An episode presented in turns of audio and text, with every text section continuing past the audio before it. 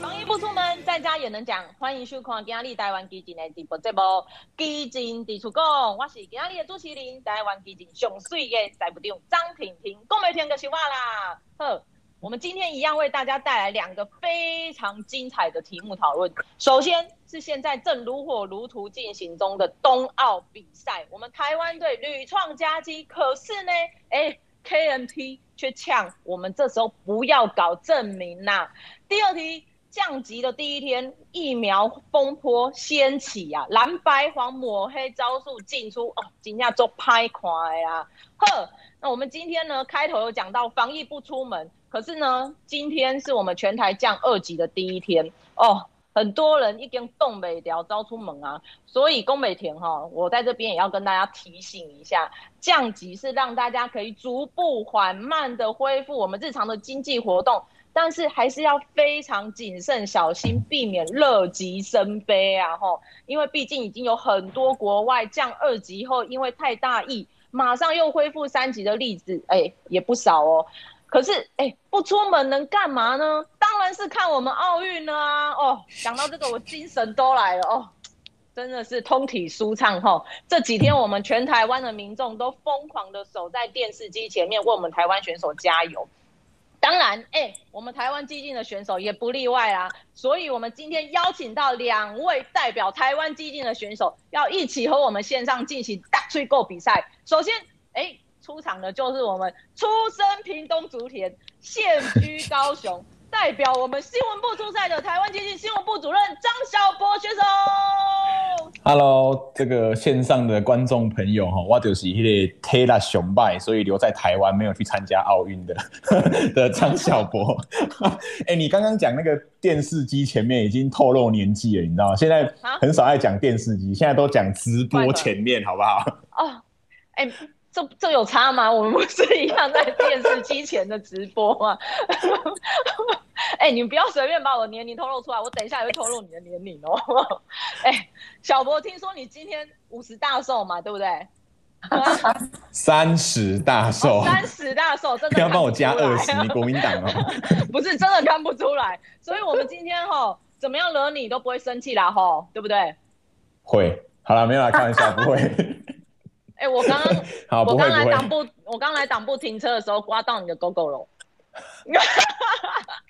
我们等一下算，我们等一下算。变脸了。好啦，姐姐要在这里祝你生日快乐。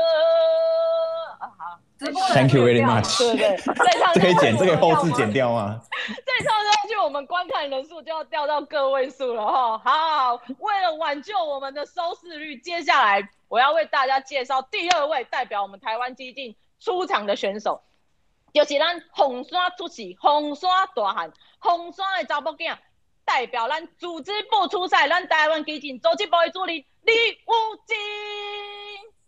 嗨，大家好，我是台湾基进组织部主任吕珍，啊，同一时间也是立委陈柏伟的执行长，大家安安安。吕珍，听说你昨天看我们桌球比赛看得非常的紧张，我们今天奥运的第五天了，我想问你，从奥运开幕以来，有没有令你印象特别深刻或感动的画面？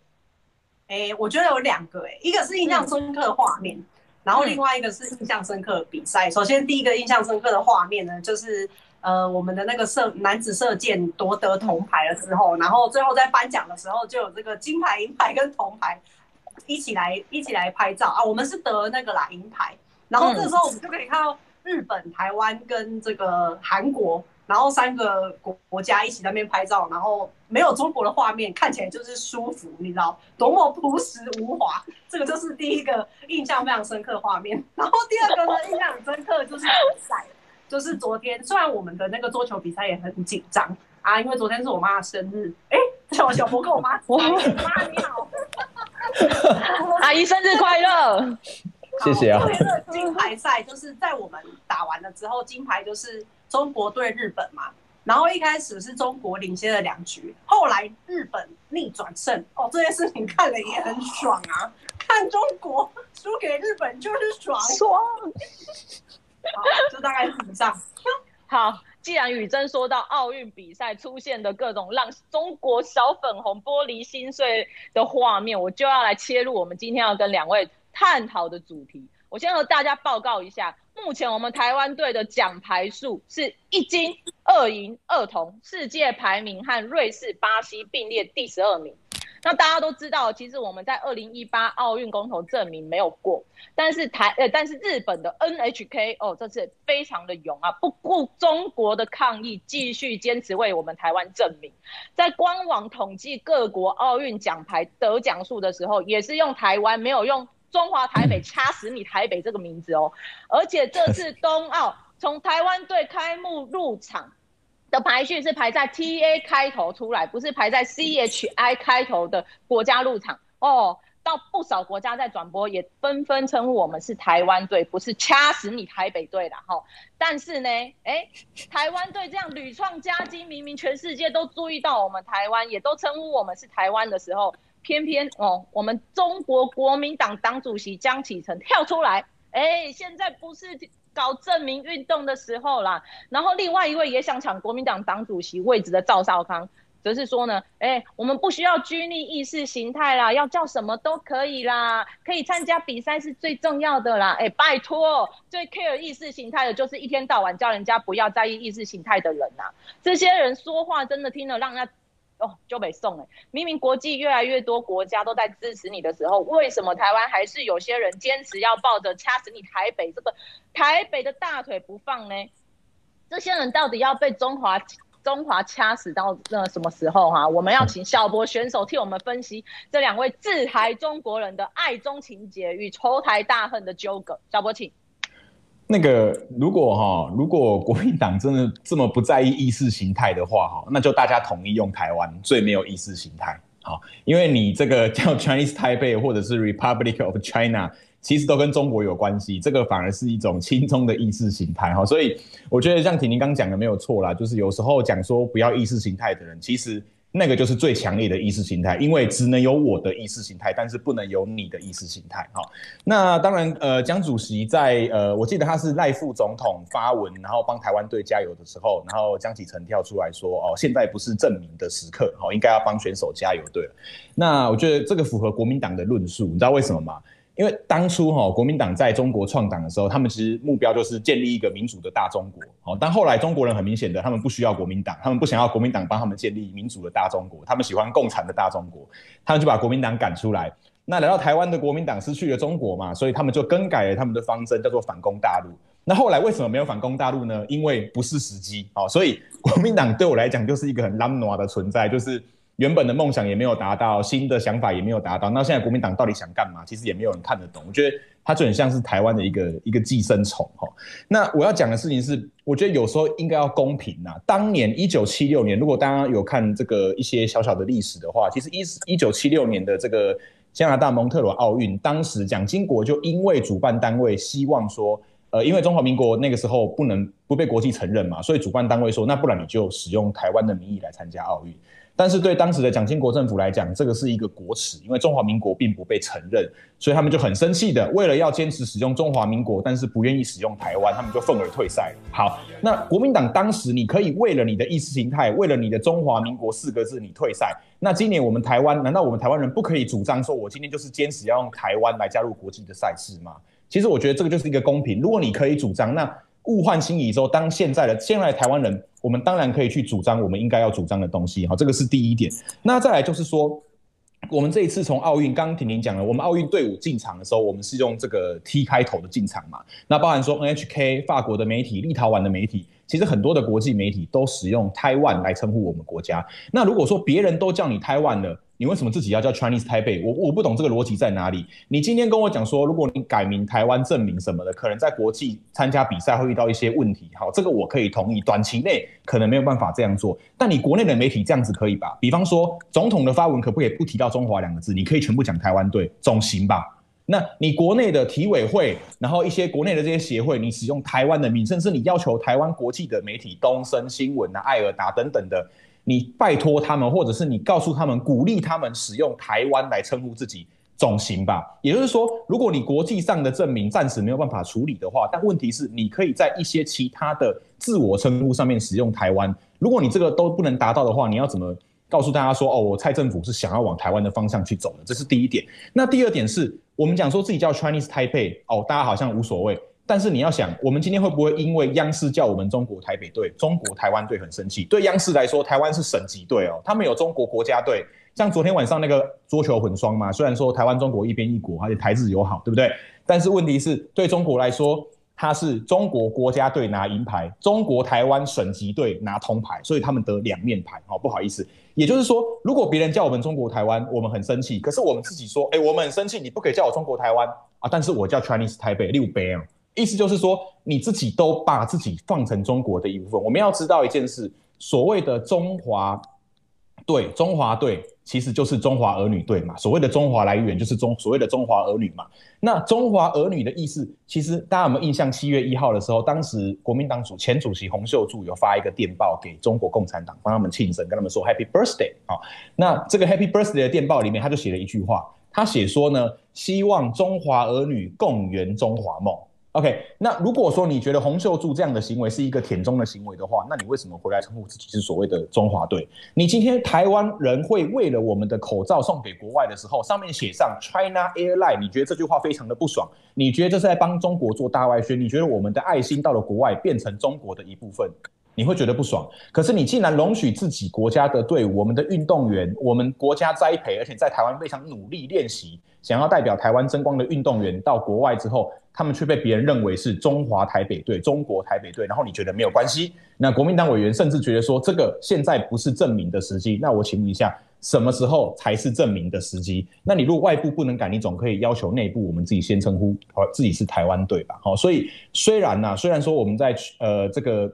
呃，那个时候公投是什么时候？二零一八嘛。我们在当时的公投，虽然说我们要证明台湾队获得了一个蛮蛮令人难过的挫败了哈，但是我认为说，本来世界上就没有任何一个证明运动或国家独立运动是一次就成功的，所有的运动都是在错。真正能够成功的运动，不是一次就成功的运动。真正能够成功的运动是，当你失败了一次，你还会卷土重来，一次又一次，而且能够坚持下去的这个运动，才叫做成功的运动。好，那这个是我针对国民党的江启臣主席，对他说台湾证明不是时机，我才很想跟他说，台湾台湾有国中国的国民党存在才不是时机吧，莫名其妙。哦，OK，谢谢。所以小博，你觉得台湾基金在这个部分，我们可以担任什么样的角色？呃，我觉得是这样，就是你可以看那个新闻，因为我自己是做新闻新呃新闻部的嘛，就是当国民党的这个讲说不是时机的呃新闻出来之后，那当然你会看到民进党的委员去回国民党说，哦，现在啊，这个你国民党讲这种话是背离民意，好，国民民民进党的立委一定会出来帮执政党护航，但问题是问题不在于护航，问题是当民进党这样说的时候，国民党就会骂他一句说，啊，你现在是多数党，那你就台湾独立啊。那你就明天证明啊，所以这个时候变成民进党又没有办法去反驳这个问题，因为其实我们都知道，不管谁执政，证明本来就是一个相对艰难的一个运动，有没有办法去推动或阶段性的推动，都是一个工，都是都是一个蛮重大的工程。好，那这个时候台湾基金能够扮演的角色是，我们在国蓝绿两党针对证明的这个运动当中，我们去拉出一个更高的光谱，扮演所谓的压力团体。也就是说，当蓝跟绿都互相在进行所谓的推脱，蓝的不想要证明。绿的可能现阶段没有办法证明，还会被蓝的酸的时候，台湾基金就会站出来说，不管哦，你这个绿的就是要给我往证明的方向去走。扮演这样子的团体的时候，你才能够把台湾的光谱往所谓的证明的方向去拉。那如果今天没有台湾基金的时候，蓝跟绿的在扯，那蓝蓝的就会骂绿的说啊，你多数你又不敢动。那绿的就跟蓝的说，哦，这个是民意，好，我们应该往这个方向去支持，那就会僵持在那边，反而我们并没有办法真正的去往证明的方向去走。所以有时候其实你我们为什么要拉出一个所谓的深绿或我们讲的战斗绿或者是极深绿的这个光谱，其实就是为了要让台湾真正真正的在现在一个中华民国台湾的情况之下，往只有 Only Taiwan 这个方向去移动。嗯，好，所以我们台湾基进其实真的是最有立场，然后战斗力最战斗力最强，没有包袱，可以把我们台湾推向正名的政党啦。谢谢小博的选，谢谢小博选手的分析。接下来我们要听听。小博选手，当然我们现在又要以选手称呼两位哈。接下来我们要听听宇珍选手的看法。宇珍，好，我怎么看呢？因为现在的情况就是江启臣跟赵少康出来讲的这些话嘛。那基本上呢，我觉得江启臣作为一个党主席，其实已经没什么路用了。为什么这样说呢？他光是前一阵子想要揪几个这个国民党的县市首长来购来讲说什么哦，他们要自己独立去购买疫苗啊等等，都会被台东县长这个呃。退群啊，意思就是说，哎、我我没有要跟你站在一起哦，你们要买，你们自己去买哦。所以我基本上认为，这个江启臣作为中国国民党的主席，目前已经没有什么号召力了。所以他说的话基本上已经没有什么参考的价值。那第二个部分就回到赵少康所说的，他说只要今天可以获得金牌，那叫什么名字其实都不重要。那我就会觉得说，他的思想其实还是非常封建的，而且。其实选手目前的情况就是，你代表你的家乡出去，那你当然就是希望世界可以看到你的家乡。那理所当然的，你的家乡叫什么名字？你理想当中你的国家叫什么名字？这个当然深具意义啊。这就像我们政治人物，我们要开口的时候，就是要阐述自己的理念。但是像赵少康这种思想封建，然后除了田中之外没有其他政治理念的人来说，我也可以回他一句话，就是他赵少康只要开口，不是在讲干话，就是在放屁，对不对？不然我你在讲到什么屁话？什么只要可以拿金牌，说动界里面会有很多问题的这个原因之一，这个是第一点。那第二点，如果我们持续叫做 Chinese Taipei，在目前国际上会面临什么样子的状况？那我们都知道，像刚刚有提到说，这个射箭我们拿下银牌了之后，跟日本还有韩国就是三个这个友好的。呃，国家，我们三个国家站在一起。那日本现在已经很明确，就是他们在节目当中直接称呼我们是台湾，这个已经很明确。那韩国的话呢，最近这几天，台湾选手这四个字其实登上了韩国的推特的排行榜。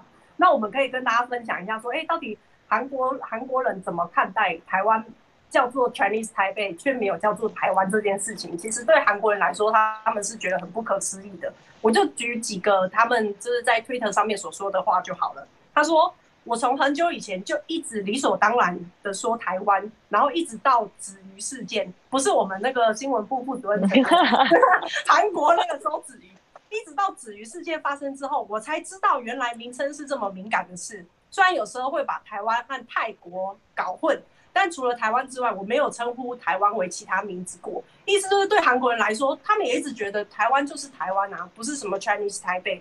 然后还有另外一个是什么呢？还有另外一个人他也说，这个除了中国以外，所有国家都把香港和台湾当做是独立的国家，而中国却一无所知。你知道，连韩国人的头脑都比我们中国国民党比江启臣比赵少康来的清楚多了。你就会觉得说啊。就是你知道，在国际上面还是有很多我们这种友好的国家，他们其实是非常支持台湾，就是叫做要叫做台湾的这个名称。那当然有正面的，也会有反面。如果我们一直叫做 Chinese Taipei 的时候，中国人会怎么看我们？哦，像昨天这个 桌球混双，日本人赢了之后呢，然后就有很多你们也知道，就是中国人最擅长最擅长的就是玻璃心碎，因为他们就是 玻璃小粉红。那他们做什么事情呢？他们就大量的涌入伊藤的 IG，然后开始去下面谩骂他们，然后说什么啊，你们裁判犯规啊，你们都这么使用一些什么这个奸诈的招数啊等等。其中有一句话，我相信各位台湾人看到之后会超不爽。他有句话，他说什么？有一个中国人去日本人那边留言，留说台湾人贱不贱啊？自家队伍面前还夹着中国两个字，哎、欸。你以为我们前面想加中国吗？你老师哎，如果可以叫台湾，谁要叫 Chinese 啊？我跟你说，这个是，你知道，对我就是贱。请息怒。对，好，那我讲完之后，两个都跳起来。这个就是我们到现在之所以还叫做 Chinese Taipei 会遭受到的攻击，以及会遭受到中国人就是认为台湾是他们的一部分，而且会开始跟你讲说啊，你们得了奖牌也是中国台湾得到了奖牌。啊！你们见不见啊？为什么你们的名字前面还要再加一个 Chinese？所以我身为台湾人，我是觉得 Chinese Taipei 这件事情，我们每一个人都有责任，应该要努力的，然后朝向叫做台湾的这个方向前进。因为我相信当时二零一八年在举办公投的时候，那个时候的整个社会的氛围，或者是国际的局势，跟现在我们二零二一年的时候已经不太一样。就像前几天这个民调当中也显示，有六成多的人认为自己就是台湾人，没有在跟你模糊空间，什么我是台湾人，也是中国人，我是什么什么人，就是有六成多的台湾人觉得自己是台湾人。所以我觉得这件事情也是我们持续要来努力的，表示我们还有一个空间可以去争取，说未来我们在国际上面就是应该叫做台湾。不然我才不想永远跟中国人站在一起。好，听听完两位的分析以后，我发现呢、啊，其实齁，不仅在国际上奥运比赛有人拼命想扯台湾后腿以外，其实连在台湾本岛内部也有人一直想要抢着要当台湾国产疫苗的猪队友。今天是我们降级第一天，我刚好也在今天收到我们疫苗预约接种的通知简讯，哎，是不是不小心透露年龄哈？好，当然了，我本人是秉持着只要有疫苗都是好疫苗，有疫苗就打的原则，所以我今天也预约好了啦。吼，虽然哎、我本人是比较期待打国产疫苗的啦，结果哎、欸，我预约我一预约完国产疫苗高端，今天也开放意愿登记了，所以其实不过讲到国产的高端疫苗，我真的觉得他们的命运发展真的是非常的坎坷。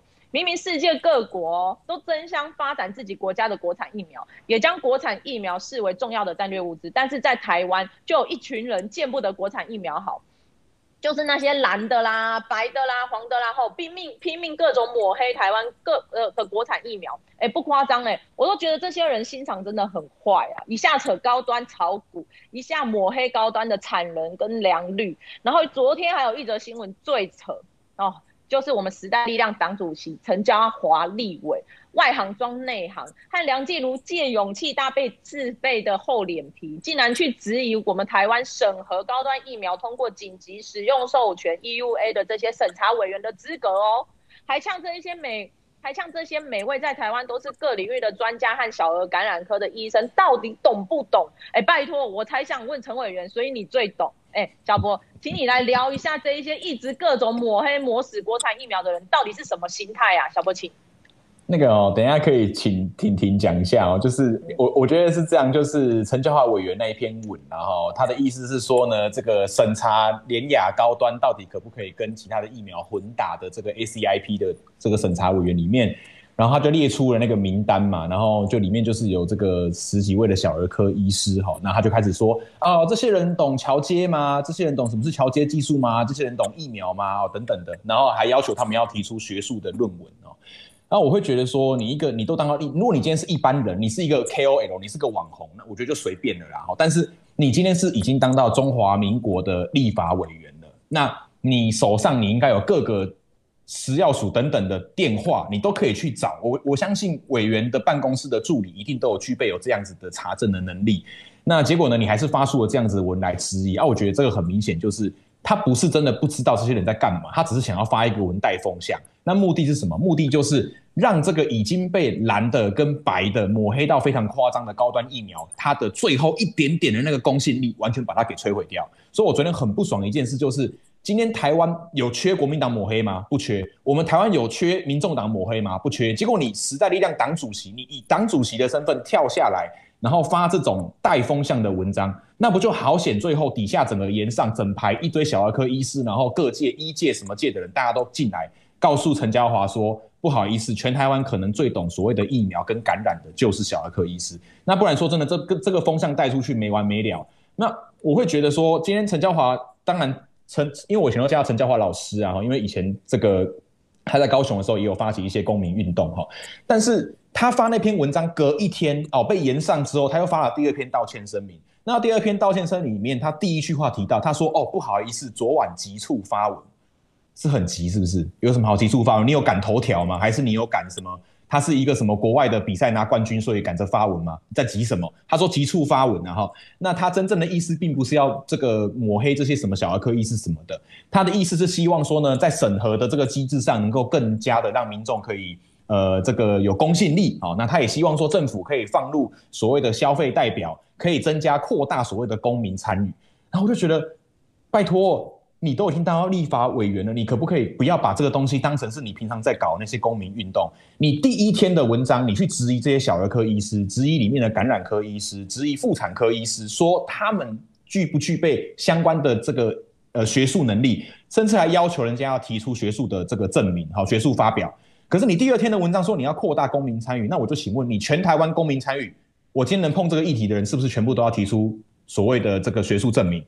那如果不是的话，你这两篇文完全就是牛头不对马嘴，而且就是说你第二篇在打脸自己啊，你根本就没有在道歉，而且我觉得你就是这个什么叫做外行领导内行，或者是或者是说这种不专业质疑专业，就是现在这个很明显的这一个状况啊。所以我觉得我们台湾现在已经有国民党跟民众党在这种疫苗国外哈。你要买国外的疫苗的时候，他就质疑说你的价钱不公开，质疑你是黑箱。那好，国外都买不到。后来别人送我们疫苗的时候，你又说这个叫疫苗乞丐。哦，民众党也有讲疫苗乞丐，这个不要耍赖。好，那后来呢？好，国外疫苗你有意见，国外送的疫苗你有意见，那我们自己做的疫苗好不好？自己做的疫苗出来之后，你又开始说什么自己做的疫苗不具备公信力？好，嫌东嫌西。那我我真的不知道，就是。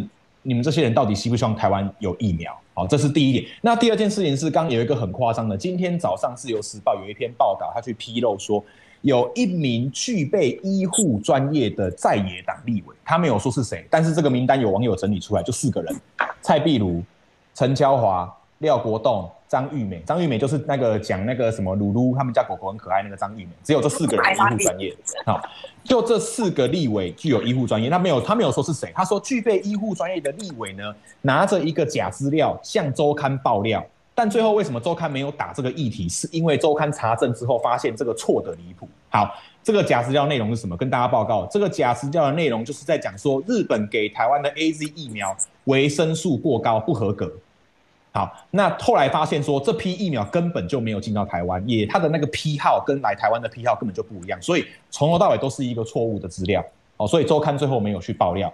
好，那这个一个假资料，这个立委在把这个资料给周刊的时候，甚至还给了周刊一份教战守则，跟他说这题要怎么切入，要去攻击政府的哪一个点，讲说政府明知道有这个疫苗问题，但竟然没有停止施打。好，所以这个议这个立委做两件事，给假资料，给战略指导。好，那我就问大家一件事：立委对于这种疫苗批号能不能具有查证能力？理论上，立委应该是比媒体更具备查证能力，因为你在国会系统里面，所以你应该比这些媒体更具备能够查到到底这份资料是正确还是错误。有可能你发个公文就解决了，但是你不去做，你还把这个错误的资料给媒体，表示什么？表示你很有可能是你知道这件事会脏了你的手，所以你想要用媒体来借刀杀人。你想要先用媒体放完这个消息之后，你再拿这个错误的消息。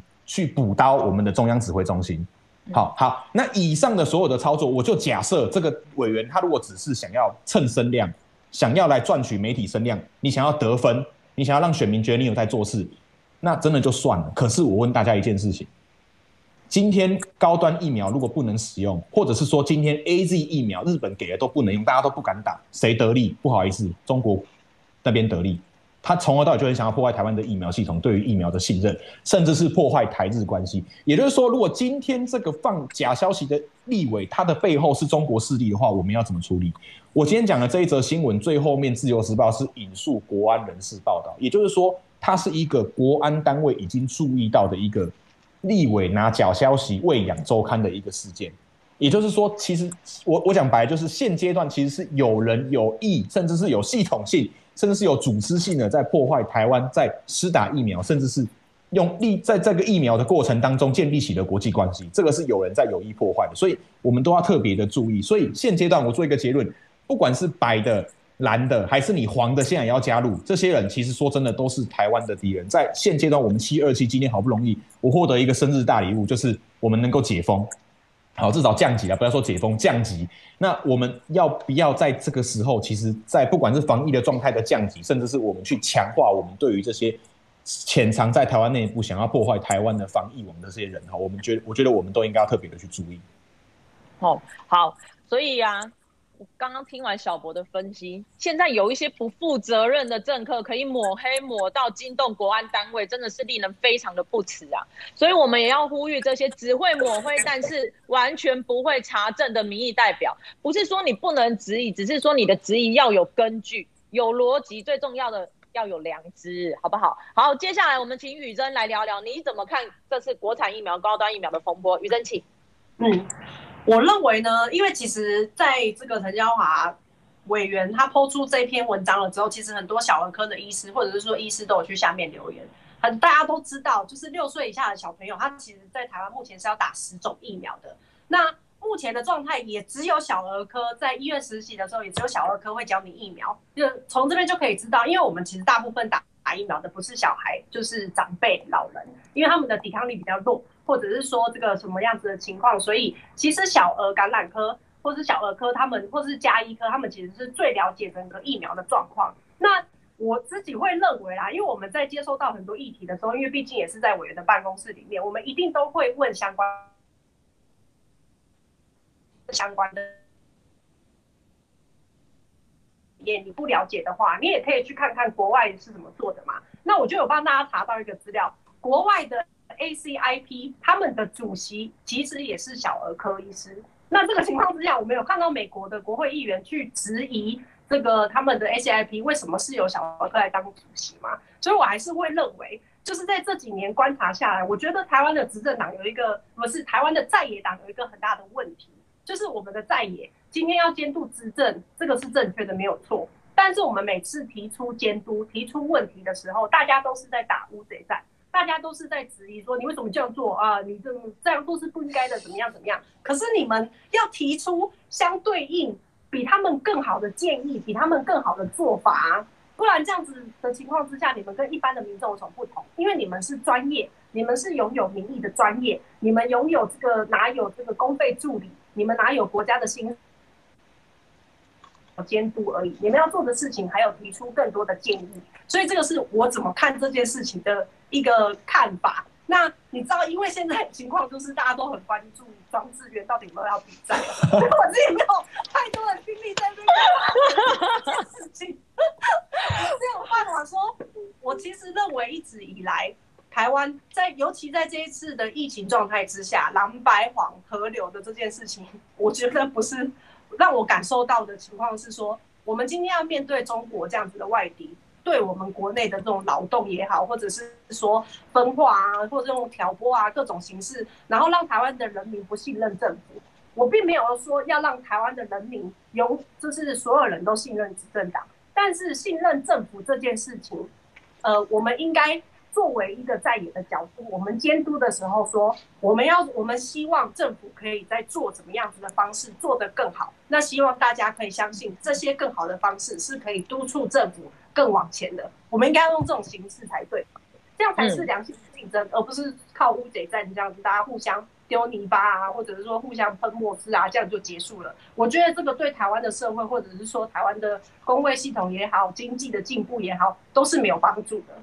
嗯，我们真的非常谢谢宇珍的分析哦。其实他提到非常重要一点，就是我们台湾的在野党应该要怎么做才是真正有建设性的在野党。那我们今天呢，也非常感谢小博选手跟宇珍选手和我们一起线上开心的聊天。虽然现在可能，我现在根本没有心情跟你们 我知道，是因为现在很多人可能都已经在看那个我们庄智渊开始热身。不过我要说，我们大最后的比赛也是非常精彩。所以我们今天啊。